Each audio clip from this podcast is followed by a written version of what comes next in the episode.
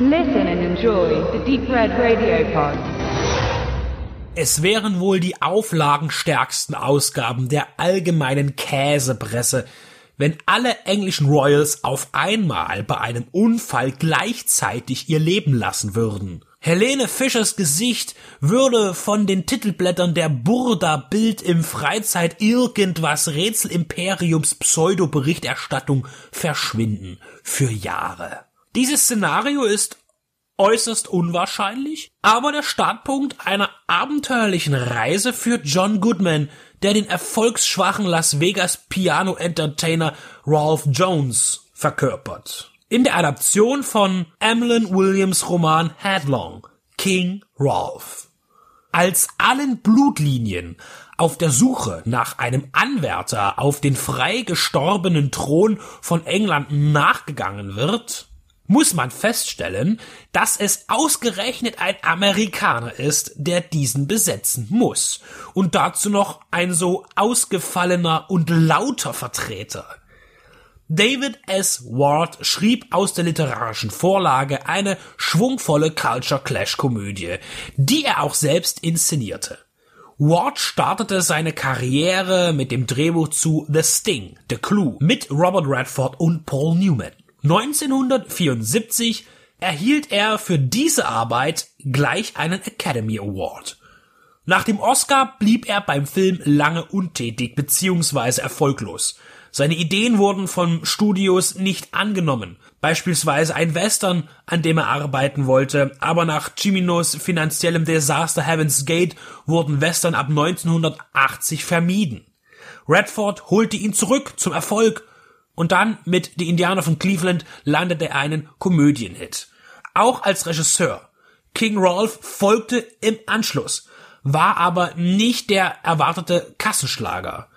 Den schrieb er dann wenig später schlaflos in Seattle. Wie bereits bei den Indianern von Cleveland ging es bei King Rolf um den Außenseiter. Genau wie die Truppe um Trainer Jack Taylor, die ohne Disziplin und guten Manieren die Herzen der Massen gewinnen. So ist der farbenfrohe Pfau Rolf mit Skid Row T-Shirt und Chicago Cubs Cap ein Ärgernis für die gesellschaftliche Ordnung der Upper Class und des Adels in Europa. Er hat das Herz am rechten Fleck und er schätzt das Leben in seiner Einfachheit. Das Korsett von Regeln und Traditionen, das man ihm als König aufzwingt und seinem Wesen nicht passt, wird zum Streitfall und Herd einiger Konflikte, die Ward je nach Anspruch komödiantisch oder dramatisch ausarbeitet. Wie wenig Freiheiten man mit aller Macht eines Monarchen hat und welche Sehnsüchte sich aus Einsam und Orientierungslosigkeit entspinnen, spielt John Goodman in seinem ersten Star-Movie mit charmanter Hingabe. Es ist Goodmans erster Featurefilm, der vorzüglich mit seinem Namen beworben wurde.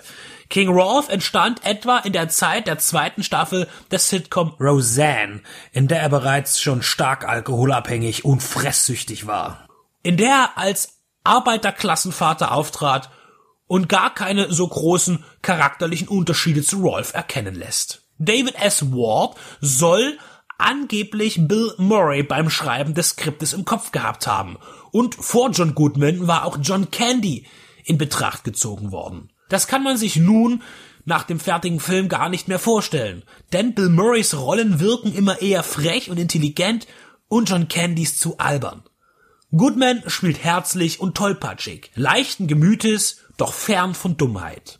King Rolf von 1991 ist eine unaufgeregte kleine Komödie. Keine, die tief in Gedanken bleibt. Eher was für zwischendurch, aber keinesfalls Zeitverschwendung. Für mich hat sie einen nostalgischen Touch. Einst als Flohmarktfund auf VHS und vor allem wegen der Interpretation Rolfs von Good Golly Miss Molly auf einem Cembalo, bei der John Goodman selbst sang. Die VHS habe ich heute nicht mehr. Dafür aber jetzt die erste Blu-ray Disc VÖ von Pandastorm Pictures für den deutschen Markt.